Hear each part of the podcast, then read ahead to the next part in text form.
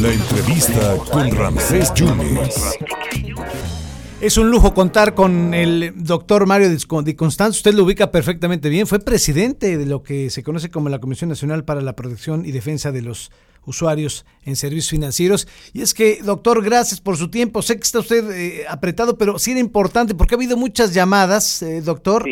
en donde han dicho que la Cámara de Diputados ha aprobado ya un proyecto de reformas a la ley de instituciones de crédito la, la, industria o esta iniciativa contempla que los recursos abandonados en instituciones bancarias se pudieran atraer a la Secretaría de Seguridad Pública, usar digamos que estas cuentas que no se utilizan. ¿Cuál es el objeto de esto? ¿Qué es lo que podría suceder al respecto, doctor? Muchas gracias por la oportunidad. Al contrario, Ramsés, un saludo a ti y a todo tu auditorio. Mira, efectivamente, eh, hace dos o tres días se aprobó en la Cámara de Diputados una reforma al artículo 61 de la Ley de Instituciones de Crédito que precisamente busca que, y así le llaman en, la iniciativa las cuentas abandonadas, después de seis años, pasen, en vez de que pasen al banco, pasan a eh, la Tesorería de la Federación para destinarse a equipamiento de las fuerzas policíacas. Es, es, es un poco la reforma, ¿no? Ahora, hay que ponerle en su justa dimensión y yo te diría de entrada que salimos de Guatemala para entrar a Guatepeor. Sí. ¿Y, por qué te lo digo? Hoy ya, si tú dejas abandonada una cuenta, eh, o más bien, yo no le llamaría abandonada, si tú la tienes sin movimientos, claro. a los tres años pasa a una cuenta concentradora. Figúrate que tú tienes una cuenta de ahorro en el banco X. Sí y durante tres años no la tocas. No. ¿Qué quiere decir esto? Que no le haces ningún depósito ni ningún retiro. Ya. A los tres años pasa a una cuenta concentradora en ese mismo banco X. Y si de en, tres, en tres años más no tienes ningún movimiento, si esta cuenta es menor a 50 mil pesos, pasa a la asistencia pública y si es mayor a 50 mil pesos, pues se la queda el banco para usufructuar ese dinero. Así es como está ahora. La reforma que dice, pues en vez de que pase al banco, que pasen las cuentas al banco mayores de 50 mil pesos, pues van a pasar un fondo para equipar a las policías. Tan mala una como la otra. ¿Por qué?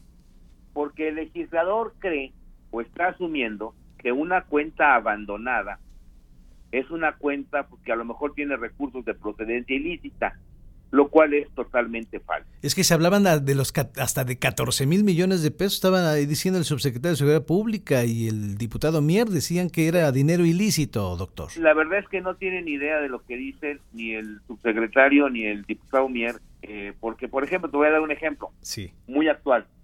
Hay muchas familias que perdieron a su jefe de familia o a su jefa de familia a su sustento en esta pandemia del COVID. Sí imagínate que uno de ellos tenía una cuenta, o muchos de ellos tenían cuentas donde recibían su salario, por ejemplo, pero no tenían un beneficiario designado. Entonces no les puede entregar el banco los recursos a la viuda, por ejemplo, porque no está como beneficiario. Entonces esa cuenta no está abandonada, eh, los familiares saben que la tienen, lo que pasa es que tienen un problema legal porque no tenía beneficiarios designados. ¿Qué es lo que probablemente tenga que hacer? Pues llevar a cabo un juicio testamentario que puede durar años sí. para recuperar ese dinero. Entonces, no es una cuenta abandonada. No. ¿Qué puede suceder, como lo ha sucedido y como me sucedió en la gestión en Conducef? Sí. Pues que, los, eh, eh, que un migrante se va a Estados Unidos, se logra colocar, se lleva a su familia y resulta que su esposa era la beneficiaria y él el titular. Entonces están los dos allá, no pueden venir a México y no quieren venir a México por su situación migratoria. Claro. Tienen miedo de no regresar y ahí se queda la cuenta. No está abandonada, ¿eh? No. Entonces, me parece que aquí eh, tratan de, eh, pues pueden perjudicar a justos por pecadores. Ya. y muchos pueden ser beneficiarios de cuentas y no saben que lo son. Por eso en el 2014 durante mi gestión en Conducef, firmamos un convenio con la ABM, con la Acción Mexicana de Bancos, sí. para que pudieran tener el servicio de búsqueda de beneficiarios. Es decir, si muere hoy, desgraciadamente, algún pariente de nosotros, sí. eh, y nosotros llegamos a la Conducef con el acta de defunción y con una identificación y decimos, oigan, yo quiero saber si soy beneficiario de mi pariente en alguna cuenta. Se hace una búsqueda y en muchos casos nos llegó a pasar que hacíamos la búsqueda, el banco decía, no, esta persona no es beneficiaria de ninguna cuenta de banco, en ningún banco, y resulta que al mes llegaba quien había hecho la solicitud, decía, miren, ya me encontré el contrato y sí soy beneficiario. Entonces, es una medida que perjudica aún más a los usuarios, ¿no? Y yo no veo el objeto eh, de que el Estado confisque ese dinero. Ahora lo hacen los bancos. Eso no quiere decir que esté bien. Hay que cambiar esa, ese, ese artículo, pero en beneficio y para protección del usuario. No a ver quién se agandalla más en los recursos. si es la Secretaría de Seguridad Pública o es el banco, porque eso es lo único que están haciendo. No están protegiendo al usuario. Yo creo que es algo que el Senado tiene que revisar con mucho cuidado y en todo caso desecharla.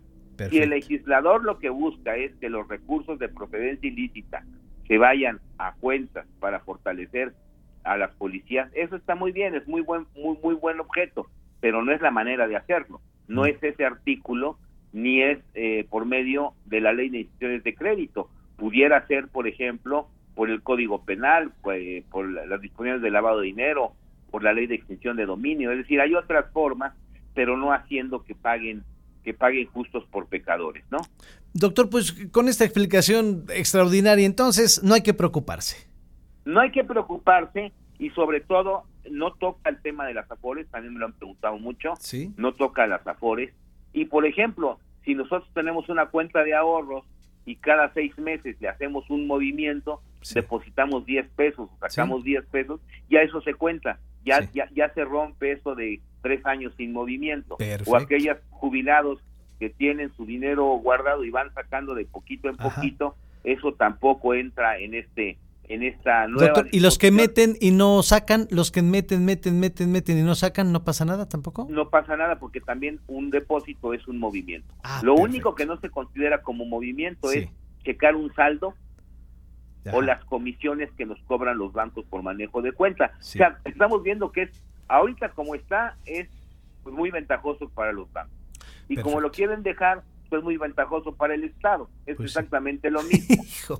no importa el fin, porque como decía el presidente en la mañana, ayer o antier, sí. eh, él prefiere que se vayan a programas sociales. El, el, el punto de la discusión no es el destino, es de quién son los recursos, ¿no? Así es. Doctor, le agradezco mucho su generosidad. Gracias por su tiempo, ¿eh? Que tengan muy buen día. Muchas gracias. Gracias al doctor Mario Di Constanzo. Fue en la época de Enrique Peña Nieto, presidente de la CONDUCEF, de esta Comisión Nacional para la Protección de la Defensa de los Usuarios y Servicios Financieros. Pues es que había mucha preocupación. Bueno, ¿qué va a pasar? Yo si le meto o no le meto, si muevo o no muevo. Ahí está. Más claro en el agua la explicación de Mario Di Constanzo.